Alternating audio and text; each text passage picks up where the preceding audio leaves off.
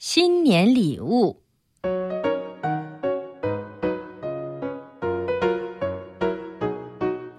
离元旦还有好些天，我们就开始给老师准备新年礼物了。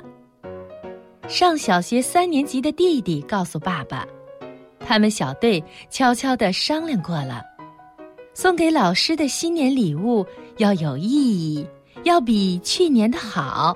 还不许跟爸爸妈妈要钱买，要自己动脑筋做。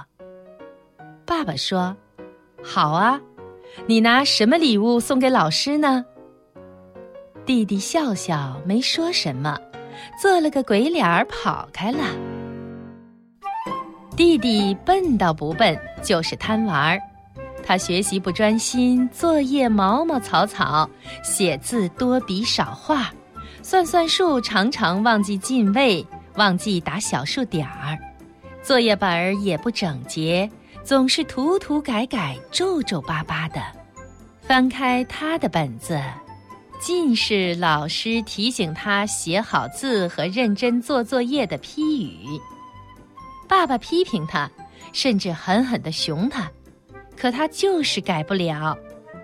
他不爱画画，手工制作也差。能拿出什么像样的礼物来送给老师呢？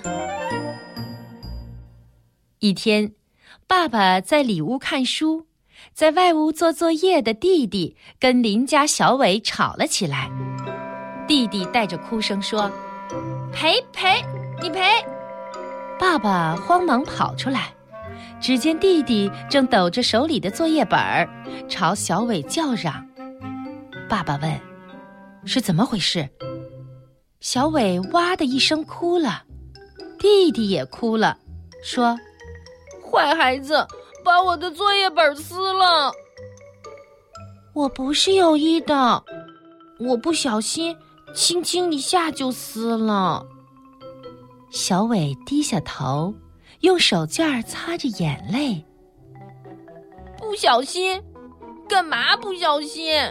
你不知道吗？这是我给老师的新年礼物。弟弟瞪着眼睛，脸蛋儿气得红红的。礼物，爸爸诧异的把作业本拿过来，哟，多平整，多干净啊！每一道题都做得很认真，字写的又工整又清秀。有一处落点墨水儿，也小心的用吸水纸吸过了。看，全做对了，一连九次都是一百分。爸爸明白了，这阵弟弟做作业的时候，总把桌子擦了又擦，收拾得干干净净；做算术，常常在草稿纸上演算好了，才誊在作业本上。他是在用美好的心灵和纯真的感情做着送给老师的礼物啊！爸爸找来胶水儿，小心的把撕坏的一角粘补起来。他粘补的那样仔细，连弟弟都满意的笑了。